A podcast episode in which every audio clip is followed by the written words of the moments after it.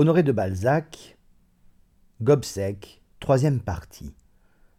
Le comte, après être allé auprès de Gobseck pour tenter de récupérer ses diamants, vient voir Derville pour affaire. Monsieur, dit-il, je viens vous consulter sur des intérêts graves en vous déclarant que j'ai en vous la confiance la plus entière, et j'espère vous en donner des preuves. Votre conduite envers madame de Grandlieu, dit le comte, est au-dessus de tout éloge. Vous voyez, madame, dit l'avoué à la vicomtesse, que j'ai mille fois reçu de vous le prix d'une action bien simple. Je m'inclinai respectueusement et répondis que je n'avais fait que remplir un devoir d'honnête homme. Eh bien, monsieur, j'ai pris beaucoup d'informations sur le singulier personnage auquel vous devez votre état, me dit le comte. D'après tout ce que j'en sais, je reconnais en Gobseck un philosophe de l'école cynique. Que pensez-vous de sa probité? Monsieur le comte, répondis-je, Gobseck est mon bienfaiteur, à quinze pour cent, ajoutai-je en riant. Mais son avarice ne m'autorise pas à le peindre ressemblant au profit d'un inconnu. Parlez, monsieur. Votre franchise ne peut nuire ni à Gobseck ni à vous. Je ne m'attends pas à trouver un ange dans un prêteur sur gage. Le papa Gobseck, repris-je, est intimement convaincu d'un principe qui domine sa conduite. Selon lui, L'argent est une marchandise que l'on peut, en toute sûreté de conscience, vendre cher ou bon marché, suivant les cas.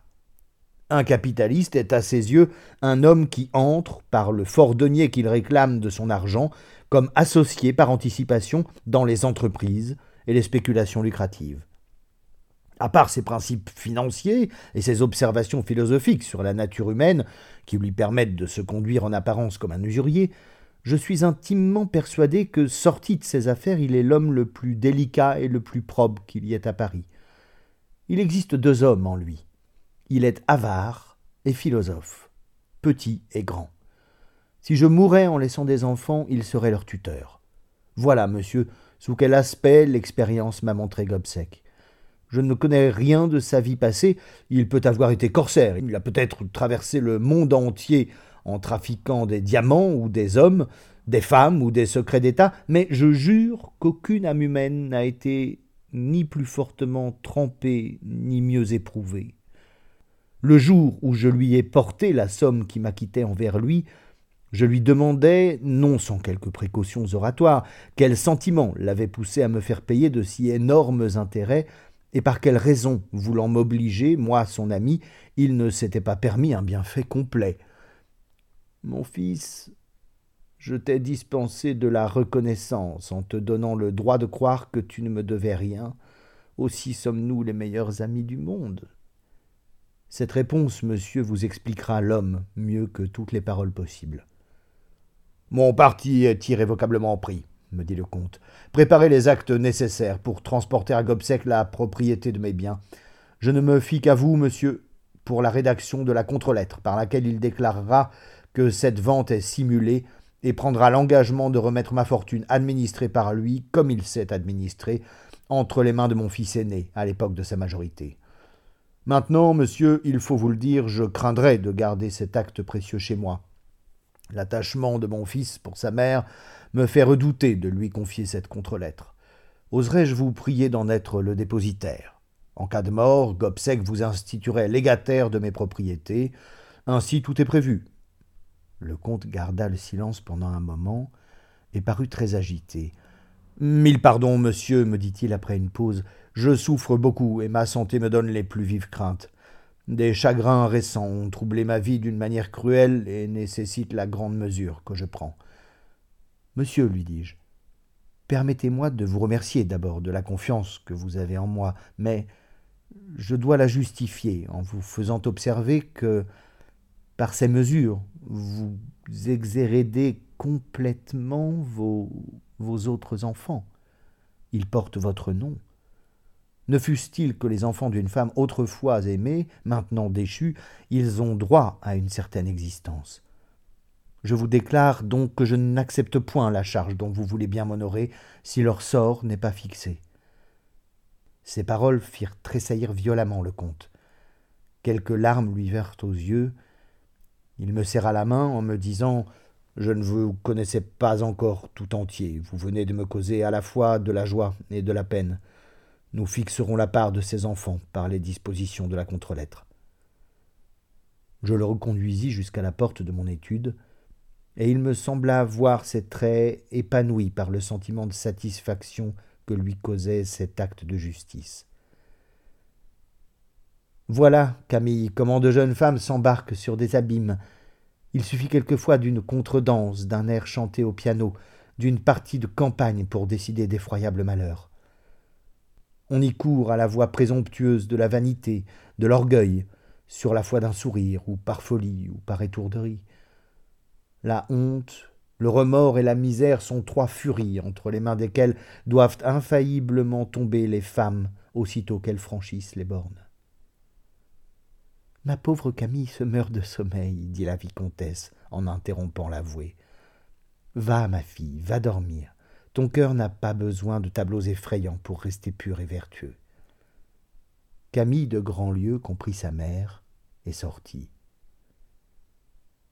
Vous êtes allé un peu trop loin, cher monsieur Derville, dit la vicomtesse. Les avoués ne sont ni mères de famille ni prédicateurs. Mais les gazettes sont mille fois plus. Pauvre Derville, dit la vicomtesse en interrompant l'avoué, je ne vous reconnais pas. Croyez-vous donc que ma fille lise les journaux? Continuez donc, ajouta-t-elle après une pause. Bien. Trois mois donc après la ratification des ventes consenties par le comte au profit de Gobseck, vous pouvez nommer le comte de Resto puisque ma fille n'est plus là, dit la vicomtesse. Soit, reprit l'avoué. Longtemps après cette scène, je n'avais pas encore reçu la contre-lettre qui devait me rester entre les mains. À Paris, les avoués sont emportés par un courant qui ne leur permet de porter aux affaires de leurs clients que le degré d'intérêt qu'ils y portent eux-mêmes, sauf les exceptions que nous savons faire. Cependant, un jour que l'usurier dînait chez moi, je lui demandai, en sortant de table, s'il savait pourquoi je n'avais plus entendu parler de M. de. Il y a d'excellentes raisons pour cela, me répondit-il. Le gentilhomme est à la mort. C'est une de ces âmes tendres qui ne connaissent pas la manière de tuer le chagrin, se laissent toujours tuer par lui. La vie est un travail, un métier qu'il faut se donner la peine d'apprendre. Quand un homme a su la vie, à force d'en avoir éprouvé les douleurs, sa fibre se corrobore et acquiert une certaine souplesse qui lui permet de gouverner sa sensibilité, il fait de ses nerfs des espèces de ressorts d'acier qui plient sans casser. Si l'estomac est bon, un homme ainsi préparé doit vivre aussi longtemps que vivent les cèdres du Liban, qui sont de fameux arbres. Le comte serait mourant, dis-je. Possible, dit Gobseck. Vous aurez dans sa succession une affaire juteuse. Je regardai mon homme et lui dis pour le sonder.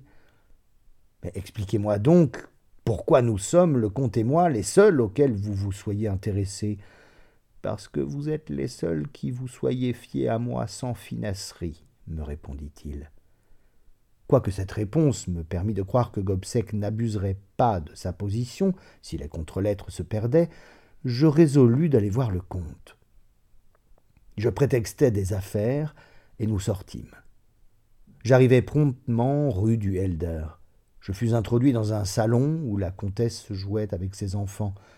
En m'entendant annoncer, elle se leva par un mouvement brusque, vint à ma rencontre et s'assit sans mot dire, en m'indiquant de la main un fauteuil vacant auprès du feu. Elle mit sur sa figure ce masque impénétrable sous lequel les femmes du monde savent si bien cacher leur passion. Les chagrins avaient déjà fané ce visage. Les lignes merveilleuses qui en faisaient autrefois le mérite restait seul pour témoigner de sa beauté. Il est très essentiel, madame, que je puisse parler à monsieur le comte. Vous seriez donc plus favorisé que je ne le suis, répondit-elle en m'interrompant. Monsieur de Restaud ne veut voir personne. Il souffre à peine que son médecin vienne le voir, et repousse tous les soins, même les miens. Les malades ont des fantaisies si bizarres, ils sont comme des enfants, ils ne savent ce qu'ils veulent. Peut-être, comme les enfants, savent-ils très bien ce qu'ils veulent, répondis-je. La comtesse rougit. Je me repentis presque d'avoir fait cette réplique digne de Gobseck. Mais, repris-je pour changer de conversation, il est impossible, madame, que M. de Restaud demeure perpétuellement seul. Il a son fils aîné près de lui, dit-elle. J'eus beau regarder la comtesse, cette fois elle ne rougit plus, et il me parut qu'elle s'était affermie dans la résolution de ne pas me laisser pénétrer ses secrets. Vous devez comprendre, madame, que ma démarche n'est point indiscrète, repris-je. Elle est fondée sur des intérêts puissants. Je me mordis les lèvres en sentant que je m'embarquais dans une fausse route. Aussi la comtesse profita-t-elle sur le champ de mon étourderie. Mes intérêts ne sont point séparés de ceux de mon mari, monsieur, dit-elle.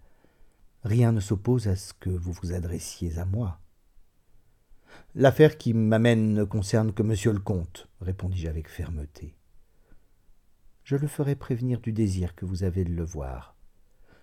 Le ton poli, l'air qu'elle prit pour prononcer cette phrase ne me trompèrent pas.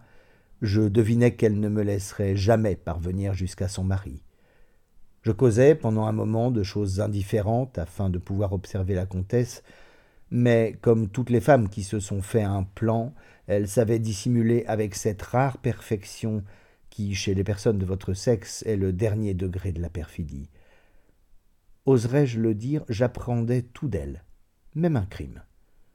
Ce sentiment provenait d'une vue de l'avenir qui se révélait dans ses gestes, dans ses regards, dans ses manières et jusque dans les intonations de sa voix. Je la quittai. Maintenant, je vais vous raconter les scènes qui terminent cette aventure, en y joignant les circonstances que le temps m'a révélées et les détails que la perspicacité de Gobseck ou la mienne m'ont fait deviner. Du moment où le comte de Restaud parut se plonger dans un tourbillon de plaisir et vouloir dissiper sa fortune, il se passa entre les deux époux des scènes dont le secret a été impénétrable et qui permirent au comte de juger sa femme encore plus défavorablement qu'il ne l'avait fait jusqu'alors. Aussitôt qu'il tomba malade, et qu'il fut obligé de s'aliter, se manifesta son aversion pour la comtesse et pour ses deux derniers enfants. Il leur interdit l'entrée de sa chambre. Et quand ils essayèrent d'éluder cette consigne, leur désobéissance amena des crises si dangereuses pour M. de Restaud que le médecin conjura la comtesse de ne pas enfreindre les ordres de son mari. Madame de Restaud, ayant vu successivement les terres, les propriétés de la famille, et même l'hôtel où elle demeurait passer entre les mains de Gobseck, qui semblait réaliser, quant à leur fortune, le personnage fantastique d'un ogre, comprit sans doute les desseins de son mari. Monsieur de Trailles, un peu trop vivement poursuivi par ses créanciers, voyageait alors en Angleterre. Lui seul aurait pu apprendre à la comtesse les précautions secrètes que Gobseck avait suggérées à M. de Restaud contre elle. On dit qu'elle résista longtemps à donner sa signature, indispensable au terme de nos lois pour valider la vente des biens, et néanmoins le comte l'obtint. La comtesse croyait que son mari capitalisait sa fortune, et que le petit volume de billets qui la représentait serait dans une cachette chez un notaire ou peut-être à la banque. Suivant ses calculs, M. de Restaud devait posséder nécessairement un acte quelconque pour donner à son fils aîné la facilité de recouvrer ceux de ses biens auxquels il tenait. Elle prit donc le parti d'établir autour de la chambre de son mari la plus exacte surveillance.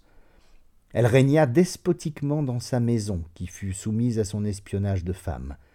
Elle restait toute la journée assise dans le salon, attenant à la chambre de son mari, et d'où elle pouvait entendre ses moindres paroles, et ses plus légers mouvements. La nuit, elle faisait tendre un lit dans cette pièce, et la plupart du temps elle ne dormait pas. Le médecin fut entièrement dans ses intérêts. Ce dévouement parut admirable. Elle savait, avec cette finesse naturelle aux personnes perfides, déguiser la répugnance que M. de Restaud manifestait pour elle, et jouait si parfaitement la douleur qu'elle obtint une sorte de célébrité. Quelques prudes trouvèrent même qu'elle rachetait ainsi ses fautes. Mais elle avait toujours devant les yeux la misère qui l'attendait à la mort du comte, si elle manquait de présence d'esprit. Ainsi, cette femme, repoussée du lit de douleur où gémissait son mari, avait tracé un cercle magique alentour.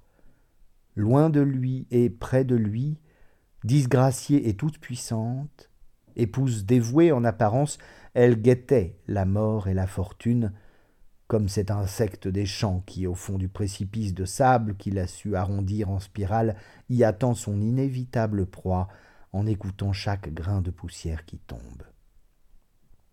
Le censeur le plus sévère ne pouvait s'empêcher de reconnaître que la comtesse portait loin le sentiment de la maternité. La mort de son père fut, dit-on, une leçon pour elle. Idolâtre de ses enfants, elle leur avait dérobé le tableau de ses désordres, leur âge lui avait permis d'atteindre à son but et de s'en faire aimer, elle leur a donné la meilleure et la plus brillante éducation. J'avoue que je ne puis me défendre pour cette femme d'un sentiment admiratif et d'une compatissance sur laquelle Gobseck me plaisante encore. À cette époque, la comtesse, qui reconnaissait la bassesse de Maxime, expiait par des larmes de sang les fautes de sa vie passée. Je le crois. Quelques odieuses que fussent les mesures qu'elle prenait pour reconquérir la fortune de son mari, ne lui étaient-elles pas dictées par son amour maternel et par le désir de réparer ses torts envers ses enfants? Puis, comme plusieurs femmes qui ont subi les orages d'une passion, peut-être éprouvait-elle le besoin de redevenir vertueuse. Peut-être ne connut-elle le prix de la vertu qu'au moment où elle recueillit la triste moisson semée par ses erreurs? Chaque fois que le jeune Ernest sortait de chez son père, il subissait un interrogatoire inquisitorial sur tout ce que le comte avait fait et dit. L'enfant se prêtait complaisamment au désir de sa mère, qu'il attribuait à un tendre sentiment, et il allait au-devant de toutes les questions. Ma visite fut un trait de lumière pour la comtesse, qui voulut voir en moi le ministre des vengeances du comte, et résolut de ne pas me laisser approcher du moribond. Mu par un pressentiment sinistre, je désirais vivement me procurer un entretien avec M. de Restaud, car je n'étais pas sans inquiétude sur la destinée des contre-lettres. Si elles tombaient entre les mains de la comtesse, elle pouvait les faire valoir, et il se serait élevé des procès interminables entre elle et Gobseck. Je connaissais assez l'usurier pour savoir qu'il ne restituerait jamais les biens à la comtesse, et il y avait de nombreux éléments de chicane dans la contexture de ces titres, dont l'action ne pouvait être exercée que par moi. Je voulus prévenir tant de malheurs, et j'allai chez la comtesse une seconde fois. J'ai remarqué, madame, dit Derville à la vicomtesse de Grandlieu en prenant le ton d'une confidence, qu'il existe certains phénomènes moraux auxquels nous ne faisons pas assez attention dans le monde. Naturellement observateur, j'ai porté dans les affaires d'intérêt que je traite et où les passions sont si vivement mises en jeu un esprit d'analyse involontaire. Or, j'ai toujours admiré avec une surprise nouvelle que les intentions secrètes et les idées que portent en eux deux adversaires sont presque toujours réciproquement devinées. Il se rencontre parfois entre deux ennemis la même lucidité de raison, la même puissance de vue intellectuelle qu'entre deux amants qui lisent dans l'âme l'un de l'autre. Ainsi, quand nous fûmes tous deux en présence, la comtesse et moi, je compris tout à coup la cause de l'antipathie qu'elle avait pour moi, quoiqu'elle déguisât ses sentiments sous les formes les plus gracieuses de la politesse et de l'aménité. J'étais un confident imposé, et il est impossible qu'une femme ne haïsse pas un homme devant qui elle est obligée de rougir.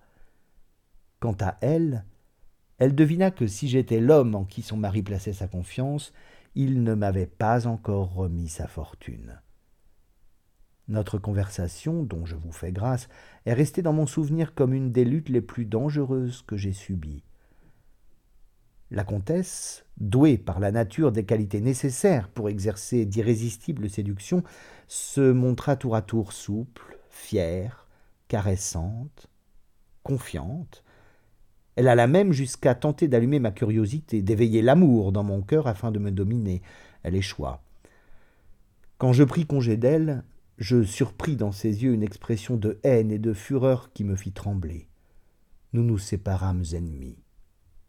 Elle aurait voulu pouvoir m'anéantir, et moi je me sentais de la pitié pour elle, sentiment qui, pour certains caractères, équivaut à la plus cruelle injure. Ce sentiment perça dans les dernières considérations que je lui présentais. Je lui laissais, je crois, une profonde terreur dans l'âme en lui déclarant que, de quelque manière qu'elle pût s'y prendre, elle serait nécessairement ruinée. Si je voyais, monsieur le comte, au moins le bien de vos enfants. Je serais à votre merci, dit-elle en m'interrompant par un geste de dégoût.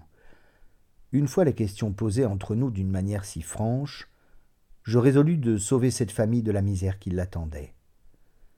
Déterminé à commettre des illégalités judiciaires si elles étaient nécessaires pour parvenir à mon but, voici quels furent mes préparatifs. Je fis poursuivre monsieur le comte de Restaud pour une somme due fictivement à Gobseck, et j'obtins des condamnations. La comtesse cacha nécessairement cette procédure, mais j'acquérais ainsi le droit de faire apposer les scellés à la mort du comte. Je corrompis alors un des gens de la maison, et j'obtins de lui la promesse qu'au moment même où son maître serait sur le point d'expirer, il viendrait me prévenir, fût-ce au milieu de la nuit, afin que je pusse intervenir tout à coup, effrayer la comtesse en la menaçant d'une subite apposition de scellés, et sauver ainsi les contre-lettres. J'appris plus tard que cette femme étudiait le code en entendant les plaintes de son mari mourant. Quels effroyables tableaux ne présenteraient pas les âmes de ceux qui environnent les lits funèbres si l'on pouvait en peindre les idées Et toujours, la fortune est le mobile des intrigues qui s'élaborent, des plans qui se forment, des trames qui sourdissent. Laissons maintenant de côté ces détails assez fastidieux de leur nature, mais qui ont pu vous permettre de deviner les douleurs de cette femme, celles de son mari, et qui vous dévoile les secrets de quelques intérieurs semblables à celui-ci. Depuis deux mois, le comte de Restaud, résigné à son sort, demeurait couché, seul, dans sa chambre. Une maladie mortelle avait lentement affaibli son corps et son esprit. En proie à ces fantaisies de malade, dont la bizarrerie semble inexplicable, il s'opposait à ce qu'on appropriât son appartement il se refusait à toute espèce de soin, et même à ce qu'on lui fît son lit. Cette extrême apathie s'était empreinte autour de lui. Les meubles de sa chambre restaient en désordre. La poussière, les toiles d'araignée couvraient les objets les plus délicats. Jadis riche et recherché dans ses goûts, il se complaisait alors dans le triste spectacle que lui offrait cette pièce où la cheminée, le secrétaire et les chaises étaient encombrés des objets que nécessite une maladie, des fioles vides ou pleines, presque toutes sales, du linge épars, des assiettes brisées, une bassinoire ouverte devant le feu, une baignoire encore pleine d'eau minérale. Le sentiment de la destruction était exprimé dans chaque détail de ce chaos disgracieux. La mort apparaissait dans les choses avant d'envahir la personne. Le comte avait horreur du jour. Les persiennes des fenêtres étaient fermées, et l'obscurité ajoutait encore à la sombre physionomie de ce triste lieu. Le malade avait considérablement maigri. Ses yeux, où la vie semblait s'être réfugiée, étaient restés brillants. La blancheur livide de son visage avait quelque chose d'horrible, que rehaussait encore la longueur extraordinaire de ses cheveux qu'il n'avait jamais voulu laisser couper, et qui descendaient en longues mèches plates le long de ses joues. Il ressemblait aux fanatiques habitants du désert. Le chagrin éteignait tous les sentiments humains en cet homme à peine âgé de cinquante ans, que tout Paris avait connu si brillant et si heureux. Au commencement du mois de décembre de l'année 1824, un matin, il regarda son fils Ernest, qui était assis au pied de son lit et qu'il contemplait douloureusement. Souffrez-vous? lui avait demandé le jeune vicomte. Non, dit-il avec un effrayant sourire, tout est ici et autour du cœur. Et après avoir montré sa tête, il pressa ses doigts décharnés sur sa poitrine creuse par un geste qui fit pleurer Ernest. Pourquoi donc ne vois-je pas venir monsieur Derville? demanda-t-il à son valet de chambre, qu'il croyait lui être très attaché, mais qui était tout à fait dans les intérêts de la comtesse. Comment, Maurice? s'écria le moribond qui se mit sur son séant et parut avoir recouvré toute sa présence d'esprit. Voici sept ou huit fois que je vous envoie chez mon avoué depuis quinze jours et il n'est pas venu. Croyez-vous que l'on puisse se jouer de moi? Allez le chercher sur le champ, à l'instant, et ramenez-le. Si vous n'exécutez pas mes ordres, je me lèverai moi-même, et j'irai. Madame, dit le valet de chambre en sortant, vous avez entendu monsieur le comte, que dois-je faire? Vous feindrez d'aller chercher l'avoué, et vous reviendrez dire à monsieur que son homme d'affaires est allé à quarante lieues d'ici pour un procès important. Vous ajouterez qu'on l'attend à la fin de la semaine. Les malades s'abusent toujours sur leur sort, pensa la comtesse, et il attendra le retour de cet homme.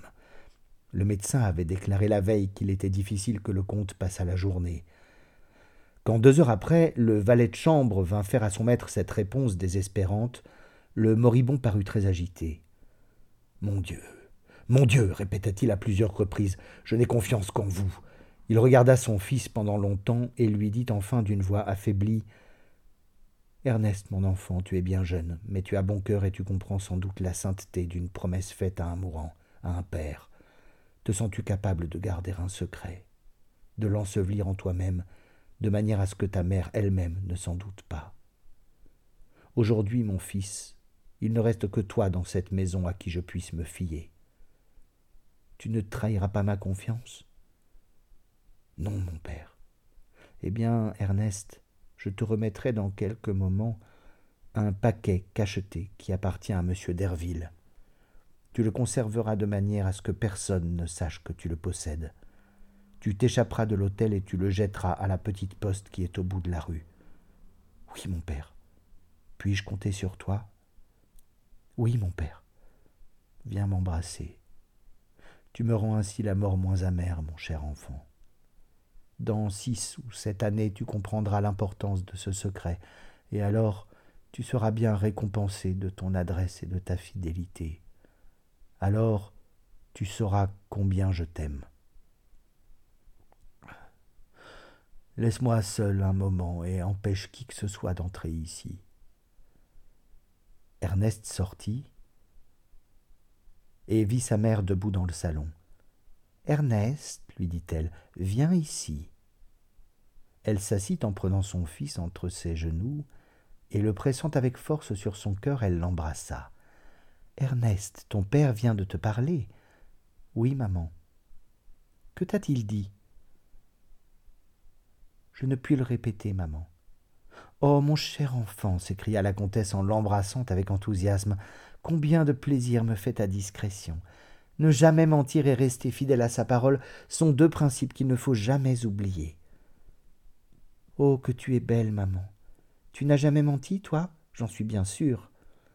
Ah, quelquefois, mon cher Ernest, j'ai menti, oui. J'ai manqué à ma parole en des circonstances devant lesquelles cèdent toutes les lois. Écoute, mon Ernest, tu es assez grand, assez raisonnable pour t'apercevoir que ton père me repousse, ne veut pas de mes soins. Et cela n'est pas naturel, car tu sais combien je l'aime. Oui, maman. Mon pauvre enfant, dit la comtesse en pleurant, ce malheur est le résultat d'insinuations perfides. De méchantes gens ont cherché à me séparer de ton père dans le but de satisfaire leur avidité. Ils veulent nous priver de notre fortune et se l'approprier. Si ton père était bien portant, la division qui existe entre nous cesserait bientôt, il m'écouterait, et comme il est bon, aimant, il reconnaîtrait son erreur. Mais sa raison s'est altérée, et les préventions qu'il avait contre moi sont devenues une idée fixe, une espèce de folie, l'effet de sa maladie. La prédilection que ton père a pour toi est une nouvelle preuve du dérangement de ses facultés. Tu ne t'es jamais aperçu qu'avant sa maladie, il aima moins Pauline et Georges que toi. Tout est caprice chez lui. La tendresse qu'il te porte pourrait lui suggérer l'idée de te donner des ordres à exécuter. Si tu ne veux pas ruiner ta famille, mon cher ange, et ne pas voir ta mère mendiant son pain un jour comme une pauvresse, il faut tout lui dire. Ha ha s'écria le comte, qui, ayant ouvert la porte, se montra tout à coup presque nu, déjà, même aussi sec, aussi décharné qu'un squelette. Ce cri sourd produisit un effet terrible sur la comtesse, qui resta immobile et comme frappée de stupeur. Son mari était si frêle et si pâle qu'il semblait sortir de la tombe. Vous avez abreuvé ma vie de chagrin, et vous voulez troubler ma mort, pervertir la raison de mon fils, en faire un homme vicieux cria-t-il d'une voix rauque. La comtesse alla se jeter aux pieds de ce mourant que les dernières émotions de la vie rendaient presque hideux, et y versa un torrent de larmes. Grâce Grâce s'écria-t-elle. Avez-vous eu de la pitié pour moi? demanda-t-il. Je vous ai laissé dévorer votre fortune. Voulez-vous maintenant dévorer la mienne et ruiner mon fils Eh bien, oui, pas de pitié pour moi, soyez inflexible, dit-elle. Mais les enfants Condamnez votre veuve à vivre dans un couvent, j'obéirai. Je ferai pour expier mes fautes envers vous tout ce qu'il vous plaira de m'ordonner, mais que les enfants soient heureux. Les enfants, les enfants. Je n'ai qu'un enfant, répondit le comte, en tendant par un geste désespéré son bras décharné vers son fils. Pardon. Repenti. Repenti. criait la comtesse en embrassant les pieds humides de son mari. Les sanglots l'empêchaient de parler, et des mots vagues, incohérents sortaient de son gosier brûlant. Après ce que vous disiez à Ernest, vous osez parler de repentir, dit le moribond qui renversa la comtesse en agitant le pied.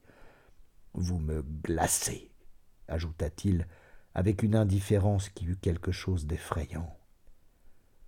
Vous avez été mauvaise fille, vous avez été mauvaise femme, vous serez mauvaise mère. La malheureuse femme tomba évanouie. Le mourant regagna son lit, s'y coucha et perdit connaissance quelques heures après. Les prêtres vinrent lui administrer les sacrements. Il était minuit quand il expira. La scène du matin avait épuisé le reste de ses forces. J'arrivai à minuit avec le papa Gobseck. À la faveur du désordre qui régnait, nous nous introduisîmes jusque dans le petit salon qui précédait la chambre mortuaire, et où nous trouvâmes les trois enfants en pleurs, entre deux prêtres qui devaient passer la nuit près du corps. Ernest vint à moi et me dit que sa mère voulait être seule dans la chambre du comte. N'y entrez pas, dit-il avec une expression admirable dans l'accent et le geste. Elle y prie. Gobseck se mit à rire de ce rire muet qui lui était particulier. Je me sentais trop ému par le sentiment qui éclatait sur la jeune figure d'Ernest pour partager l'ironie de l'avare. Quand l'enfant vit que nous marchions vers la porte, il alla s'y coller en criant Maman, voilà des messieurs noirs qui te cherchent. Gobseck enleva l'enfant comme si c'eût été une plume et ouvrit la porte. Quel spectacle s'offrit à nos regards un affreux désordre régnait dans cette chambre. Échevelée par le désespoir, les yeux étincelants, la comtesse demeura debout, interdite, au milieu de hardes, de papiers, de chiffons bouleversés, confusion horrible à voir en présence de ce mort. À peine le comte était-il expiré que sa femme avait forcé tous les tiroirs, et le secrétaire autour d'elle, le tapis était recouvert de débris. Quelques meubles et plusieurs portefeuilles avaient été brisés, portait l'empreinte de ses mains hardies. Si d'abord ses recherches avaient été vaines, son attitude et son agitation me firent supposer qu'elle avait fini par découvrir les mystérieux papiers. Je jetai un coup d'œil sur le lit, et avec l'instinct que nous donne l'habitude des affaires, je devinais ce qui s'était passé. Le cadavre du comte se trouvait dans la ruelle du lit, presque en travers, le nez tourné vers les matelas, dédaigneusement jetés comme des enveloppes de papier qui étaient à terre. Lui aussi n'était plus qu'une enveloppe. Ses membres raidis et inflexibles lui donnaient quelque chose de grotesquement horrible. Le mourant avait sans doute caché la contre-lettre sous son oreiller, comme pour la préserver de toute atteinte jusqu'à sa mort. La comtesse avait deviné la pensée de son mari, qui d'ailleurs semblait être écrite dans le dernier geste, dans la convulsion des doigts crochus. L'oreiller avait été jeté en bas du lit. Le pied de la comtesse y était encore imprimé. À ses pieds devant elle, je vis un papier cacheté en plusieurs endroits aux armes du comte. Je le ramassai vivement et j'y lus une suscription indiquant que le contenu devait m'être remis. Je regardais fixement la comtesse avec la perspicace sévérité d'un juge qui interroge un coupable. La flamme du foyer dévorait les papiers.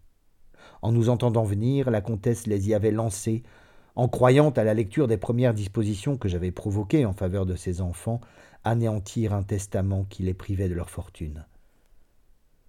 Une conscience bourrelée et l'effroi involontaire inspiré par un crime à ceux qui le commettent lui avaient ôté l'usage de la réflexion. En se voyant surprise, elle voyait peut-être l'échafaud et sentait le fer rouge du bourreau, cette femme attendait nos premiers mots en haletant et nous regardait avec des yeux hagards. Ah, madame, dis-je en retirant de la cheminée un fragment que le feu n'avait pas atteint. Vous avez ruiné vos enfants. Ces papiers étaient leur titre de propriété. Sa bouche se remua, comme si elle allait avoir une attaque de paralysée. Hé hé s'écria Gobseck, dont l'exclamation nous fit l'effet du grincement produit par un flambeau de cuivre quand on le pousse sur un marbre. Après une pause, le vieillard me dit d'un ton calme Voudriez-vous donc faire croire à madame la comtesse que je ne suis pas le légitime propriétaire des biens que m'a vendus monsieur le comte? Cette maison m'appartient depuis un moment.